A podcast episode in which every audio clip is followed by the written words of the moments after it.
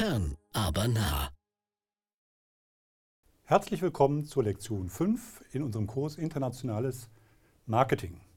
Heute beschäftigen wir uns mit dem internationalen Preismanagement. Die Ziele dieser Lektion lauten heute, dass Sie die Aufgaben des internationalen Preismanagements verstehen, dass Sie die Einflussfaktoren auf preispolitische Entscheidungen beachten können, dass Sie natürlich auch das preispolitische Instrumentarium kennengelernt haben und dass Sie wissen, wie und wann Konditionen international sinnvoll eingesetzt werden können. Die Aufgabe des Preismanagements ist relativ vielfältig. Zum einen geht es darum, die globale als auch die regionale oder länderspezifische Preisstrategie festzusetzen.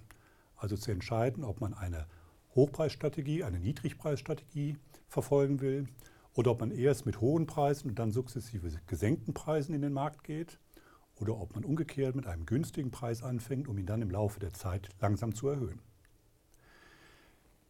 Die Preise müssen dann für die einzelnen Länder auch gesetzt werden, wobei es natürlich auch gilt, Abverkaufseffekte bei dieser Art von Preisdifferenzierung zu beachten. Ein Beispiel sei an dieser Stelle genannt. Apple verkauft zum Beispiel seine Produkte in Europa in Euro 1 zu 1 zum Dollarkurs. Das heißt, kostet ein Apple MacBook zum Beispiel 1000, äh, 999 Dollar, dann kostet es in Europa 999 Euro. Also die genaue Differenz, die sich aus dem Wechselkurs ergibt, wird bei Apple nicht angesetzt. Und hier braucht Apple aus Erfahrung auch keine Abverkaufseffekte negativer Art zu befürchten.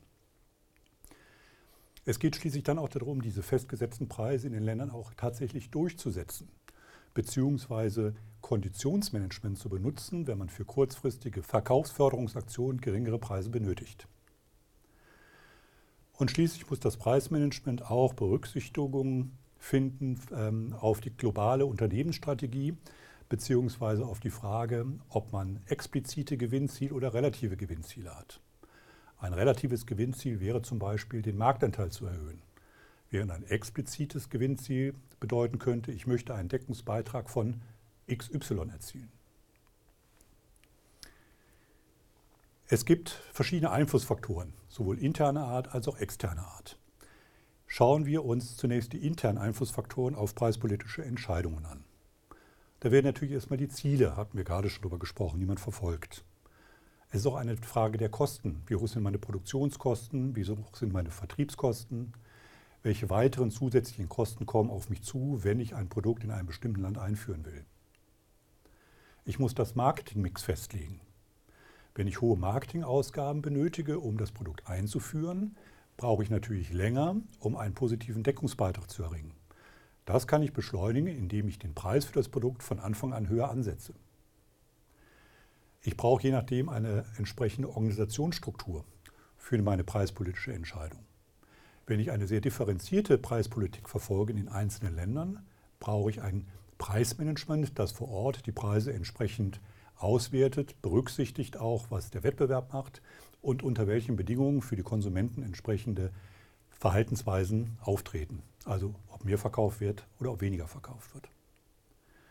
Und schließlich müssen auch sogenannte Transferpreise einkalkuliert werden. Das bedeutet, dass die Produkte von A nach B transportiert werden müssen. Die ausländische Währung muss möglicherweise wieder zurück in die Heimatwährung transferiert werden und so weiter. All das muss bei der Preissetzung dann einkalkuliert werden. Wenn es so einfach wäre, wäre es gut, aber es kommen auch noch externe Einflussfaktoren dazu. Das heißt, staatliche Einflüsse in Form von Steuern, Abgaben etc.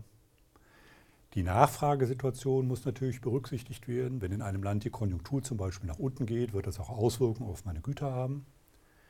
Der Wettbewerb ist in den einzelnen Ländern unterschiedlich. Wo starker Wettbewerb existiert, existiert meist auch ein stärkerer Preisdruck. Und es können bei Preisunterschieden sehr leicht Graumärkte entstehen. Da werden wir gleich nochmal drauf zu sprechen kommen. Die Inflation ist ein großes Problem, vor allen Dingen, wenn es um Länder geht, die noch nicht ganz so entwickelt sind. Sie hängen sich meist an den Dollar. Das kann aber dazu führen, dass die Preise in einzelnen Ländern rasant steigen können. Und hier müssen dann auch die Preise für die Produkte permanent angepasst werden. Und schließlich gibt es Wechselkursschwankungen zwischen dem Yen, zwischen dem Dollar, zwischen dem Euro und so weiter. Graue Märkte, ich sprach es ganz schon an, entstehen durch Arbitragegeschäfte, das heißt durch Ausgleichsgeschäfte zwischen den einzelnen Ländern. Der klassische Fall ist der Autokauf. Wenn Sie zum Beispiel in Holland das gleiche Modell eines deutschen Fabrikanten, Fabrikats in Holland günstiger bekommen, dann macht es ja Sinn, ein, ein Auto aus Holland zu beziehen.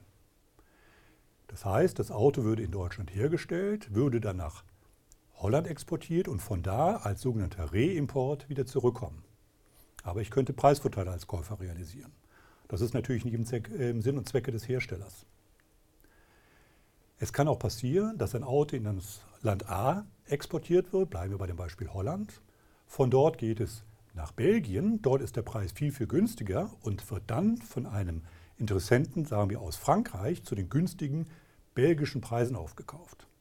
Hier spricht man von einem Parallelimport. Es gibt aber auch noch Ursachen außerhalb einer Preisdifferenz, die sozusagen eingeplant ist, ungeplante Preisdifferenzen. Wie gesagt, Inflationsraten sind äh, ein großes Thema, Wechselkursschwankungen, als auch Zölle und Steuern. In entsprechenden Regionen, Wirtschaftsregionen wie der EU, das gleiche gibt es auch für Südamerika oder auch in, in Asien, werden hier die Zölle, Steuern und Abgaben vereinheitlicht, sodass es für die entsprechenden äh, Unternehmen, die dort Produkte platzieren wollen, leichter ist, hier zu agieren, weil sie nicht in jedem Land dieser Region unterschiedliche Ausgangslagen, was Abgaben und Steuern äh, angeht, haben. Das preispolitische Instrumentarium ist genauso umfangreich, wie wir es aus dem nationalen Preismanagement kennen. Grundsätzlich sehe ich natürlich immer wieder, will ich differenzieren oder will ich standardisieren? Diese Kernfrage der Internationalisierung zieht sich eben durch alle Entscheidungsfelder, so auch beim Entscheidungsfeld Preissetzung. Schauen wir uns zunächst Standardisierungsvorteile an.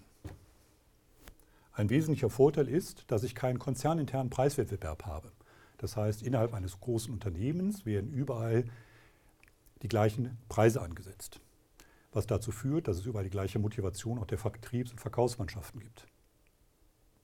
Das Graumarktrisiko ist deutlich geringer und ich habe eine klare Imageposition, was die Preisstrategie angeht. Es ist also nicht so, dass ich in dem einen Preis dann als hochpreisig gelte, während ich im anderen Land als niedrigpreisig gelte. Das kann dadurch positiv beeinflusst werden. Aber hat, es hat natürlich auch die Differenzierung Vorteile. Ich kann mich nämlich an die lokalen Bedingungen anpassen. Über die Gründe haben wir eben schon gesprochen. Anderer Wettbewerb, andere Konsumnachfrage. Ich kann natürlich auch Preise in den Ländern festsetzen, um den Gewinn zu optimieren. Und es bleiben mir trotzdem Möglichkeiten, aus der Graumarktproblematik herauszukommen, indem ich neben den Preisen auch die Produkte selber differenziere und variiere. Ein Beispiel. Ein und das gleiche Autofabrikat ist in einem Land günstiger als in einem anderen Land.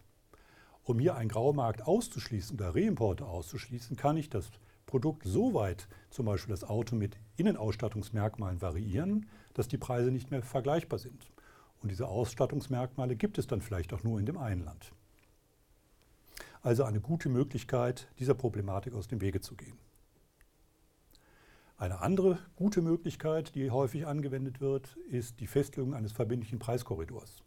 Das heißt, die einzelnen Länder haben innerhalb einer Bandbreite von zum Beispiel plus minus 5 Prozent die Möglichkeit, hier frei den Preis zu setzen. Aber diese Bandbreite darf eben nicht verlassen werden. Konditionen sind eine gute Möglichkeit, temporär Preise unterschiedlich an bestimmte Verkaufsförderungsaktionen anzupassen. Das ist manchmal nötig, um den Abverkauf nochmal zu unterstützen oder auch um mit Wettbewerbern gleichzuziehen. Das Ganze passiert aber eben über Konditionen und nicht über die Preisstrategie selber. Zu den Instrumenten des Konditionenmanagements gehören zum einen Lieferbedingungen, es gehören Zahlungsbedingungen dazu, dass zum Beispiel der Käufer erst im industriellen Bereich viel später zahlen muss, als er das Produkt bekommt. Das heißt, er kann mit den Investitionen in das Produkt, das ihm verkauft habe, schon mal produzieren und Umsätze generieren und muss dann erstmal eine Rechnung bezahlen. Ähnliches kann ich im Rahmen der Kreditpolitik machen. Ich kann sogenannte Lieferantenkredite gewähren, die möglicherweise viel günstiger sind, als es Bankkredite sind. Die Rabattgestaltung eröffnet viele Möglichkeiten, für verschiedenste Aktionen verschiedenste Rabatte zu gewähren. Und ein nicht zu unterschätzender Faktor sind die allgemeinen Geschäftsbedingungen, in dem einiges wird, festgelegt werden kann, was dann ebenfalls Einfluss auf den Gesamtpreis hat, den ein Kunde für meine Produkte bezahlen muss. Lassen Sie mich diese Lektion zum Preismanagement 5 nochmal zusammenfassen. Zwischen der Grundsatzentscheidung, Differenzierung oder Anpassung gibt es einen dritten Weg, nämlich der einer, der Vorgabe eines global gültigen Preiskorridors. Einflussfaktoren sind vor allen Dingen Wechselkursschwankungen als auch unterschiedliche Steuern. Die Problematik von Graumärkten kann umgangen werden, wenn neben den Preisen auch die Produkte selber differenziert und variiert werden. Und schließlich können unterschiedliche Konditionen die Verkaufsförderung gut unterstützen. Ich bedanke mich für Ihre Aufmerksamkeit und würde mich freuen, wenn Sie auch in der nächsten Lektion wieder dabei sind. IUBH. Fern, aber nah.